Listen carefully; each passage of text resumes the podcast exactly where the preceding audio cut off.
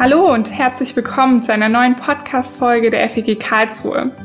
Begleitend zur Predigtreihe Warum, Porqué, Why vertiefen wir in unserer aktuellen Podcast-Serie Aspekte des Themas Leid und Trauer.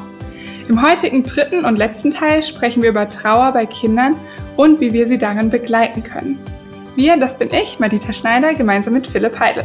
Und zu diesem Thema freuen wir uns, dass wir Lissy Huber als Gesprächspartnerin gewinnen konnten. Lissy, schön, dass du da bist. Danke für eure Einladung. Lissy, wie kommt es dazu, dass dich das Thema Trauer von Kindern beschäftigt und dir zu so einem Anliegen geworden ist? Also Kinder im Allgemeinen sind für mich schon immer wichtig gewesen. Und das Thema Trauer und Tod hat einfach in meiner Biografie einen herausfordernden Platz eingenommen, auch schon in meiner Kindheit. Und das Thema Krankheit und Tod hat viele Facetten in meinem Leben. Und ich selber hätte mir als Kind andere Erfahrungen gewünscht. Und dadurch ist das Thema mir unglaublich wichtig geworden. Was auch noch eine Rolle spielt, ist, dass ich irgendwann einem lebensverkürzend erkrankten Mädchen, einer Freundin begegnet bin und Menschen aus dem Kinder- und Jugendhospizdienst. Und das hat mich unglaublich eingeladen, mich mit dem Thema zu beschäftigen und dann dort auch ehrenamtlich tätig zu sein.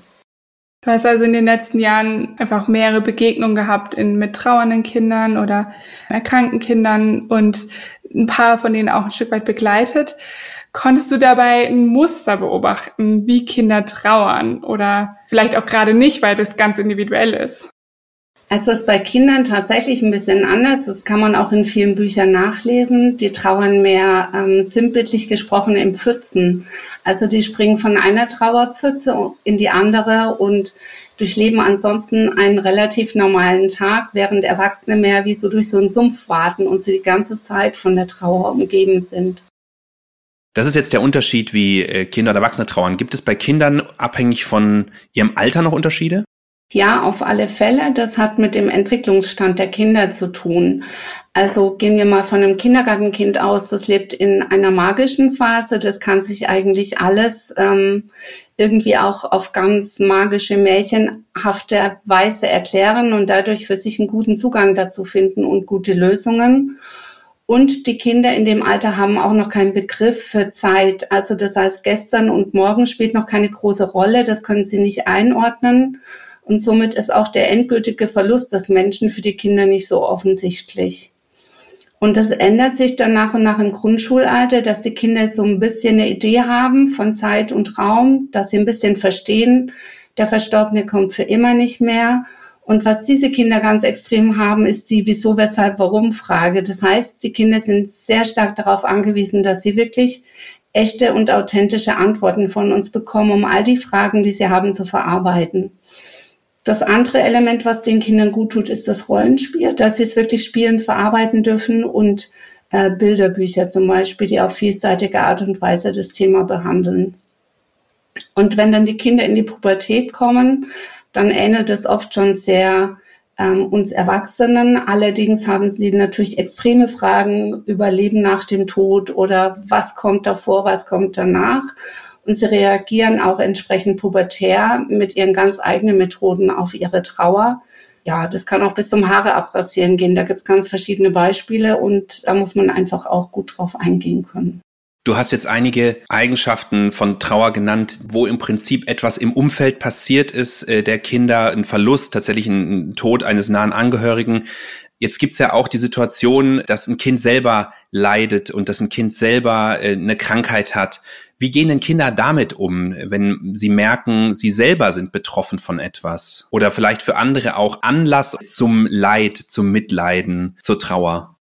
Also wenn die Kinder selber von einer Krankheit betroffen sind, dann sind sie erstmal komplett raus aus dem System. Also wenn ich als Kind Krebs habe, dann werde ich komplett aus meiner Umgebung gerissen, werde isoliert und durchlaufe ganz schreckliche Behandlungsmethoden und bin sehr auf mich selbst gestellt. Und für uns zu Corona-Zeiten ist das jetzt gar nicht mehr so extrem befremdlich, aber ich habe das noch erlebt, dass krebskranke Kinder mit Mundschutz rumlaufen mussten und dass das für die absolut blöd war. Damit fällt man ja auch auf und auch optisch fallen die Kinder auf und das ist nicht einfach. Man fällt aus dem Kita-Geschehen oder aus dem Schulgeschehen, man bekommt Hausunterricht und Die Kliniken tun natürlich alles dafür, dass die Kinder auch dort gut betreut sind, dass sie beschult werden, dass sie eine Art Kindergarten haben. Aber die Kinder fallen komplett aus dem Leben raus. Und wenn es schwerbehinderte Kinder sind oder schwer erkrankte Kinder, dann ist es ja oft so, dass sie auch eine ganz andere Wahrnehmung haben. Die haben dann ihre speziellen Kindergärten, ihre speziellen Schulen, werden dann eben auch entsprechend betreut, sonderpädagogisch und ja, haben aber auch die Möglichkeit, ihre Gefühle zu zeigen. Die haben auch Tage, da geht's ihnen gut, da geht's ihnen nicht so gut. Aber ich würde sagen, ich habe da große Dankbarkeit erlebt bei diesen Kindern über jede kleine Freude im Leben und das ist absolut bereichernd. Das bedeutet, wenn ich das richtig verstehe, dass bei den Kindern, die selber Leid erfahren, die zum Beispiel an Krebs erkranken, dass eher die Herausforderung ist, dass sich das Umfeld so ändert und das Umfeld so steril und so anders wird, als dass sie tatsächlich sich mit dem auseinandersetzen, was das für sie selber bedeutet. Oder hast du das auch in, in deiner ähm, Arbeit erlebt, dass sie sich sehr stark damit beschäftigen, was das für sie selber bedeutet? Ich glaube, die können das einfach nicht so genau definieren. Die sind natürlich sehr unzufrieden über ihren Zustand.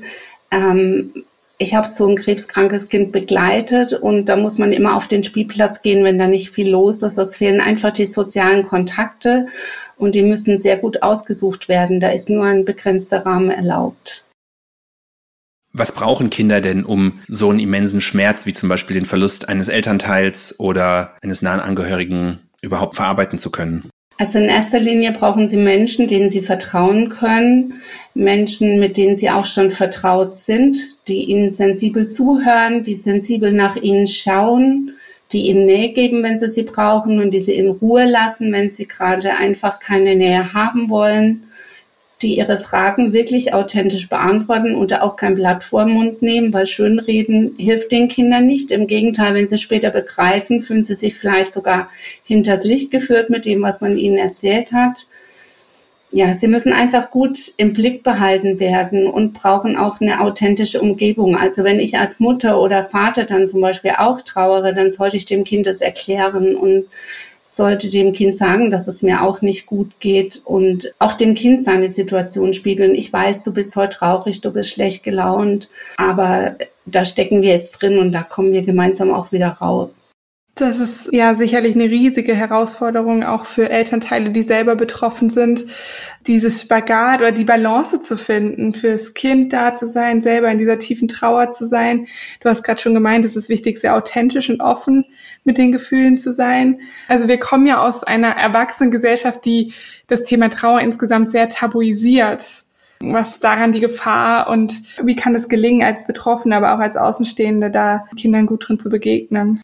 Also das Problem ist, das Kind hat natürlich erstmal Fragen und, und ähm, möchte darüber aufgeklärt werden, was hier eigentlich los ist. Und wenn ich dann die Dinge schön rede oder gar tabuisiere, dann merkt das Kind ganz schnell, dieses Thema ist hier nicht erwünscht. Und dann laufen wir Gefahr, dass die Kinder irgendwas mit sich selbst ausmachen und ganz ungute Wege gehen. Die Fantasie von Kindern ist manchmal schlimmer als die Realität. Und das sollte man gut drauf aufpassen. Und wenn ich mein Kind anlächle und sage, alles gut, mir geht's gut, das Kind spürt einfach, dass es nicht so ist. Und damit ist da auch ein gewisser Vertrauensbruch da, weil das Kind merkt, ich kann mich irgendwie nicht mehr drauf verlassen, auf das, was meine Eltern sagen und wie sie eigentlich drauf sind. Und da gilt es natürlich, eine gute Balance zu haben. Und mir ist es da auch ganz wichtig, dass die Kinder wissen, dass die Eltern gut versorgt sind. Also, dass ich dem Kind auch sage, das ist jetzt für mich ganz schrecklich, aber diese Last brauchst du nicht zu tragen, sondern ich habe da andere Hilfen. Weil sonst wird es wirklich eine ganz ungute Abhängigkeit und das Kind übernimmt Rollen, die es nicht übernehmen soll. Wir hatten jetzt so einen Trauerfall vor einigen Jahren bei uns im ganz direkten Freundeskreis, wo im Prinzip drei kleine Kinder ihren Vater verloren haben. Und wir haben diese Familie und die Kinder auch eng begleitet. Und äh, in den Monaten danach waren auch immer wieder äh, Therapieangebote, zum Beispiel Maltherapie oder das war dann in dem Fall nicht der Fall, aber das, darüber haben wir geredet, zum Beispiel Reittherapie oder Musiktherapie. Hast du Erfahrungen mit ja, Kindern, die auch solche Therapieangebote in Anspruch nehmen? Therapie klingt jetzt vielleicht erstmal größer, als es ist. Das ist auch ein bisschen eine Trauerverarbeitungstherapie, sage ich jetzt mal. Kannst du da was zu sagen, gerade auch vielleicht für Leute, die zuhören und sowas jetzt gerade oder in, in der jüngeren Vergangenheit in ihrem bekannten Verwandtenkreis erlebt haben. Ist sowas, was deiner Erfahrung nach wirklich einen guten Beitrag auch leisten kann? Und wenn ja, welchen? Wo gibt es da Chancen und wo gibt es vielleicht auch Risiken? Also Therapie, da muss man erstmal damit aufräumen, dass das irgendwie was ist, wo man sich dafür schämen muss. Eine Therapie ist wirklich einfach eine Hilfe, um Dinge besser aufarbeiten zu können. Ich habe jetzt sowohl Kinder erlebt, die das selber hinbekommen haben, die dann im Kindergarten oder sonst wo ihr Rollenspiel machen und wenn sie die Freiheit haben, Bücher anzugucken und sich einfach dem Thema ganzheitlich zu stellen, dann ist es nicht unbedingt notwendig. Aber es gibt auch Kinder, die brauchen einfach so ein bisschen Hilfe, um Wege zu finden, die Dinge zu verarbeiten. Und für die finde ich Therapie gar nicht schlecht. Ich habe selber äh, eine Freundin, die Kunsttherapeutin ist und ich halte eigentlich sehr viel davon, den Kindern den Freiraum zu geben. Man darf jetzt nicht erwarten, dass da großartige Ergebnisse dabei rauskommen. Die Therapie geschieht mehr so nebenher. Also ich kann nicht unbedingt an dem Bild ablesen, was das Kind verarbeitet hat. Genau, und Tiere tun sowieso gut. Also da hört man ja auch viel davon, von therapeutischem Reiten und so weiter. Ich glaube, ein Pferd kann dann einfach besser verstehen manchmal. Du hast ja auch die Kinder angesprochen, die wirklich in so einem Alter sind, dass sie es schon sehr genau verstehen möchten oder letztendlich hat ja jedes Kind auf seine Art auch, auch wenn es in dieser mehr Fantasiewelt noch unterwegs ist, auch eine Art, es verstehen zu wollen. Wie ist denn das gerade aus christlicher Perspektive? Wie kann man über Tod, über den Himmel, über das Leben nach dem Tod sprechen? Ist es auch ein Rahmen, um auch von Jesus zu erzählen oder wo sind da ja vielleicht auch Risiken? Also es gibt diesen Begriff von christlich sozialisierten Kindern und nicht christlich sozialisierten Kindern. Und das ist schon mal ein ganz erster großer Unterschied. Ob das Kind mit dem Glauben und mit Gott und mit Jesus was anfangen kann und ob es das als geborgene Antwort aus seiner Familie kennt oder überhaupt nicht. Ähm, von daher, ich kann Kindern immer erzählen, was ich für ein Bild habe. Also zum Beispiel im Kindergarten, dass ich sage, ja, ich glaube, dass man dann vielleicht bei Gott im Himmel ist und dass es uns da richtig gut geht, wenn wir Jesus lieb haben, dass wir dann in der Ewigkeit einfach Gemeinschaft haben. Damit kann aber ein Kind nichts anfangen, das sagt, Gott gibt's nicht. Mein Papa sagt, das ist alles Quatsch. Und da muss ich auch die Bereitschaft und die Toleranz haben, und das habe ich im Hospizdienst eben auch gelernt, dass ich die Bilder stehen lasse, die sich die Kinder bauen. Also wenn das Kind sagt, mein Papa hat Rennautos so geliebt und er flitzt jetzt im Himmel durch die Wolken, dann ist es die Lösung, die für das Kind gerade funktioniert und dann sage ich, das ist sehr cool. Und ähm, dann lasse ich das einfach so stehen und das Kind wird größer und älter. Das ist mir auch noch wichtig. Ein Trauerprozess hört nicht einfach irgendwann auf, sondern mit wachsender Entwicklung kommen natürlich neue Fragen auf. Bis dahin, hoch, mein Papa wird an meiner Hochzeit nicht dabei sein. Ähm, das sind alles Prozesse und die sind ein Leben lang letzten Endes in Gang. Und da quasi auch als Christen zu vertrauen, dass jetzt in diesem Trauermoment gerade nicht der Moment ist, um die, die eigenen Glaubensüberzeugungen zu vermitteln, sondern zu vertrauen, dass Gott die Person in der Hand hält, begleitet und zu seiner Zeit ihr näher kommen wird. Genau. Ich kann dem Kind sagen, ich bete für dich, für mich macht es Sinn und mir gibt es auch selber Trost, wenn ich für dich beten kann. Aber ob das Kind das dann mitnimmt oder nicht, das muss ich dann einfach so stehen lassen. Und jetzt im Kindergarten ist es so, ich bin die, die die biblischen Geschichten erzählt. Und natürlich haben dann auch die Kinder eine gewisse Offenheit, mit mir auch über die Frage zu sprechen, wo ist der Opa jetzt? Aber wichtig ist bei Kindern eigentlich, das habe ich mir fest eingeprägt, zurückzufragen, nicht Antwort zu geben in dem Fall, sondern zu fragen, was hilft dir denn, was glaubst du denn? Und dann diesem Kind sein Konstrukt lassen, was es sich aufbaut. Erstmal.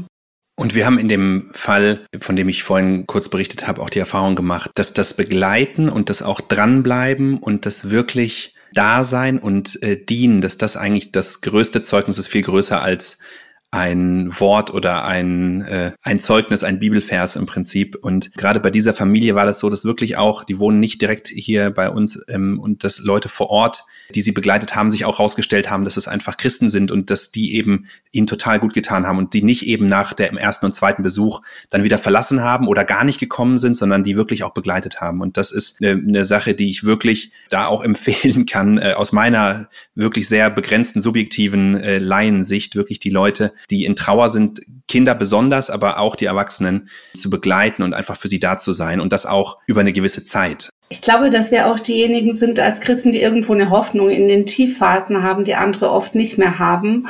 Und wo man dann einfach hinterfragt, warum geht's denen noch so gut damit? Oder warum können die noch so gut für mich da sein? Und ich glaube auch, dass das Thema Leben nach dem Tod für uns einen anderen Stellenwert hat und wir uns dem eventuell schon mehr gestellt haben, als jetzt Menschen, die so gar keine Hoffnung haben, dass danach noch was ist. Was würdest du denn sagen, wie können Nachbarn, Freunde oder auch Familie, die jetzt nicht direkt betroffen ist von einem Verlust, den Kindern gut beistehen? Was sind denn Sachen, die wirklich helfen, die, die zuträglich sind und die ja, Kinder einfach begleiten in ihrer Trauer und ihnen da über die Zeit auch raushelfen? Also erstmal ist wichtig, dass ich den Elefant im Raum anspreche, dass ich sage, du, ich habe mitbekommen, dein Papa ist tot. Und das macht mich ganz schrecklich traurig. Und ich weiß jetzt auch gar nicht so richtig, wie ich damit umgehen soll. Also es ist auch wichtig, dass ich als Erwachsener meine Ratlosigkeit durchaus mal zeige oder Fragen beantworte mit, das weiß ich jetzt auch nicht so genau. Lass uns mal drüber nachdenken.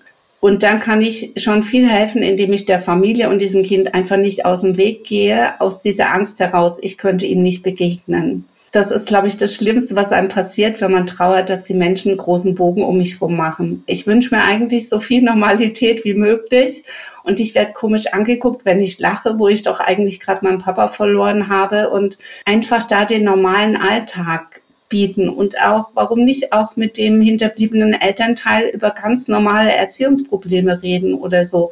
Die wollen sich ja nicht nur um das Thema drehen, die wollen ja auch mal Abstand dazu haben.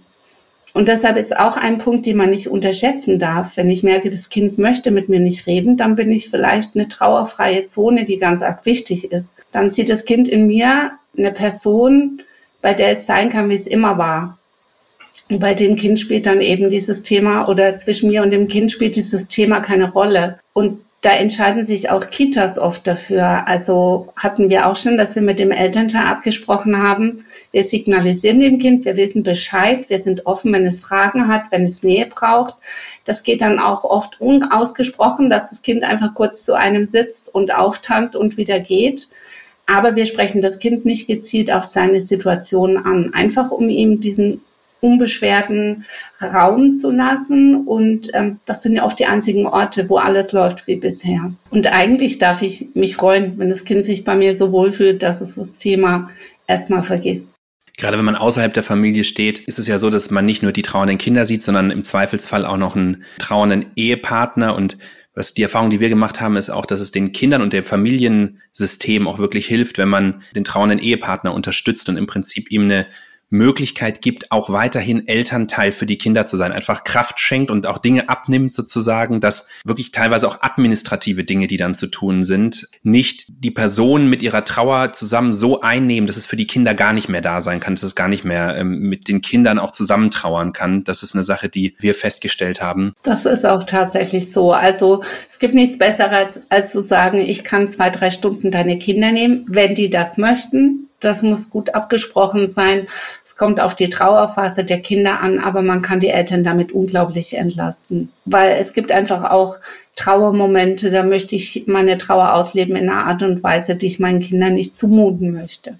Und du hast ja auch gesagt, ähm, Erwachsene befinden sich dann oft in einem Sumpf und Kinder äh, von Pfütze zu Pfütze. Und da gibt's auch Zeiten dazwischen. Und das ist, das kollidiert dann im Zweifelsfall. Das kollidiert, weil die Kinder ja auch Normalität in gewissen Phasen ihres Tages auch möchten. Und ähm, ich kann mich noch erinnern, ich bin dann einfach mit dem ältesten Jungen ab und zu halt Fußball spielen gegangen, ja, äh, weil es einfach äh, für ihn auch eine Normalität dargestellt hat, die er jetzt nicht hatte und die auch seine Mutter und auch sein Umfeld jetzt nicht so direkt bieten konnte.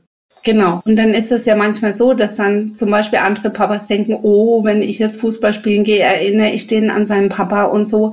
Aber da muss man, das klingt jetzt hart, muss man knallhart sagen, das wird für das Kind jetzt immer so sein. Und es gibt nichts Besseres, wenn es Männer um sich rum hat, die sich jetzt auch da als Mann sozusagen in das Leben mit einbringen. Das ist unglaublich wichtig. Und Gemeinschaft ist auch unglaublich wichtig, dass wir die Familien nicht in die Einsamkeit rutschen lassen, weil jeder Angst vor ihnen hat, sondern wir dürfen auch zum Kindergeburtstag einladen. Wir dürfen Ausflüge zusammen machen. Wir können zum Beispiel auch sagen, ich nehme jetzt deine Kinder drei Stunden zum Spielen und dann kommst du, dann essen wir noch zusammen und dann ist gut. Also das tut einfach unglaublich gut und Sprachlosigkeit ist oft im Raum, aber dann kann man das ja auch einfach aussprechen, kann sagen, oh, ich weiß gerade nicht, was ich sagen soll.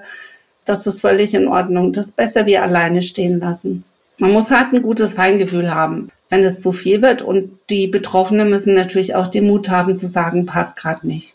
Ich hatte jetzt im direkten um, also in meinem direkten persönlichen Umfeld noch nicht so eine Situation, aber das ist auf jeden Fall was ich was was ich mitnehme und was mir total einleuchtet, was du jetzt immer wieder gesagt hast, diese Normalität ähm, und auch das Authentische, weil ich habe mich sehr ertappt gefühlt in den Dingen, die du auch beschrieben hast, so dieses Tabuisieren oder großen Bogen drumrum, eben aus einfach aus der Unsicherheit heraus des Umfelds, die sowas halt noch nie erlebt haben. Und dann oder dieses Beispiel von oh nein, wenn ich das jetzt mit dem Kind mache oder mit der Person erinnert sie das dann an ähm, und da die ganzen Ängste und da das halt alles mal zur Seite zu schieben und einfach zu sagen, hallo, normal und wenn ich normal nichts zu sagen habe, dann sage ich einfach nichts oder sage, dass ich gerade nicht weiß, was ich sagen soll. Ich darf da auch zum Beispiel in der Kita oder beruflich sehr sensibel sein. Das heißt, ich habe ja auch weiterhin Kindergeschichten, wo ein Papa drin vorkommt oder eine Mama oder Oma, Opa, wer auch immer. Und dann beobachte ich natürlich das Kind, wie es damit umgeht. Und dann kann ich auch dezent fragen, du, wie ist das für dich, wenn wir Geschichten von einem Papa hören? Aber ich soll es damit nicht bedrängen. Ich muss immer wieder reinfühlen, wie es dem Kind damit geht und muss ihm trotzdem einfach die Chance geben, dass es diese neue, leider Normalität annimmt. Bevor der Wunsch nach Normalität kommt, ist ja erstmal ein riesiger Schockmoment, je nachdem, ob eine Person plötzlich verstirbt. Aber selbst wenn es sich schon angekündigt hat durch Krankheit, ist es ja trotzdem ein Ausnahmezustand, den man ja wahrscheinlich erstmal überhaupt nicht realisiert. Wie kann ich da ein Kind abholen, beziehungsweise was sind auch einfach erste Hilfemaßnahmen, die auch ein Elternteil da in Anspruch nehmen kann? Also da fangen wir mal damit an, dass es am besten ist, wenn das Kind schon mal von dem Thema gehört hat und wenn es sich schon mal mit dem Thema Tod auf ganz alltäglichem Wege auseinandergesetzt hat, mit der toten Fliege oder mit dem, mit der Raupe, die zum Schmetterling wird oder solche Dinge. Da kann man auf ganz einfache Weise den Kindern das Thema Leben und Tod schon nahe bringen. Und dann ist es so, dass wenn ein Angehöriger längerfristig schon erkrankt ist, dass man das Kind nicht aus diesem Krankheitsprozess rausholt, sondern dass man vielleicht auch mal ins Krankenhaus geht und diesen Menschen besucht, dass das Kind wahrnehmen kann, okay, hier stimmt irgendwas nicht. Und ich darf dem Kind auch sagen, es kann sein, dass diese Person sterben wird. Jetzt fragen sich viele, wie, wie, wie soll man denn so jemand besuchen und was soll man denn da mit den Kindern machen? Ich habe gute Erfahrungen gemacht, dass man Lieblingsbilderbücher mitnimmt, die man am Krankenbett vorliest. Und der Opa oder auch die Mama und so, die freuen sich so, wenn sie einfach ein Stückchen Alltag am Krankenbett mitbekommen. Und ähm, da haben wir sehr gute Erfahrungen damit gemacht. Man sollte es nicht übertreiben, nicht so lange. Und man sollte auch alles erklären. Wozu ist der Schlauch? Warum piepst es hier? Und das ist einfach unglaublich wichtig. Und wenn dann die Person verstorben ist, dann empfinde ich es als unglaublich wichtig, dass das Kind wirklich mit allen Sinnen begreifbar wird. Also, dass ich den Mut habe, ins Krankenhaus zu gehen. Ähm, meistens werden dann auch die Verstorbenen schon hergerichtet, ähm, so dass das Kind ihnen gut begegnen kann und dass ich dann mit dem Kind von dem Verstorbenen Abschied nehme. Und das Kind sieht dann auch, dass in diesen Menschen kein Leben mehr drin ist. Die haben eine andere Farbe, die sind kalt, das Lächeln fehlt im Gesicht, so ganz viel charakteristische Mimik ist einfach weg. Und das hilft den Kindern zu begreifen, hier hat sich was verändert, der ist nicht mehr da. Und da darf man sich auch Hilfe holen vom Pflegepersonal oder von Krankenhausseelsorgern, die einen da begleiten. Auch der Kinderhospizdienst ist dafür gerne zur Stelle. Und dann gibt es ja noch die Fälle, wo ich plötzlich und unerwartet mit dem Tod konfrontiert bin und auch gar nicht weiß, wie ich es meinem Kind jetzt so schnell sagen soll. Ich bin ja erstmal selber total aus dem Häuschen und dann darf ich mir da auch kurz Zeit nehmen, durchatmen und muss das auf keinen Fall alleine machen. Also da gibt es Notfallseelsorger oder gegebenenfalls ist auch die Polizei gekommen und hat mir vom Tod berichtet und ist geschult, dass da Personal kommt oder dass sie sich selbst drum kümmern, dass die Kinder das in einer guten Art und Weise erfahren. Also bitte, bitte nicht glauben, man müsste das selber bewältigen, sondern sich unbedingt Hilfe holen, um das den Kindern in guter Weise zu vermitteln. Vielleicht reicht auch ein vertrauter Nachbar oder Freund, der dann vorbeikommt oder so. Aber man darf sich die richtige Atmosphäre schaffen, um es den Kindern angemessen zu vermitteln. Vielen Dank, Lissy, für diesen Einblick und deine Offenheit, ähm, uns in dieses sensible Thema mit hineinzunehmen und auch ein Stück weit aus dieser Tabuzone herauszuführen. Sehr gerne. Nach dieser spannenden Predigtreihe und der dazu vertiefenden Podcast-Folge verabschieden wir uns in eine Advents- und Weihnachtspause. Doch wir bleiben hinter den Kulissen aktiv und bereiten neue spannende Folgen für euch vor. Wir freuen uns, wenn du auch im neuen Jahr wieder dabei bist. Schick uns doch gerne bis dahin Themen und Fragen, die dich interessieren würden. Gerne nehmen wir deine Ideen mit in die weiteren Planungen auf. Außerdem freuen wir uns über Verstärkung für unser Team. Wenn du dir also vorstellen könntest, selbst einmal hinterm Mikro zu sitzen oder unterstützende Arbeiten für den Podcast zu machen, dann melde dich ebenfalls gerne bei uns. Wir wünschen dir erstmal eine gesegnete Adventszeit und freuen uns, von dir zu hören.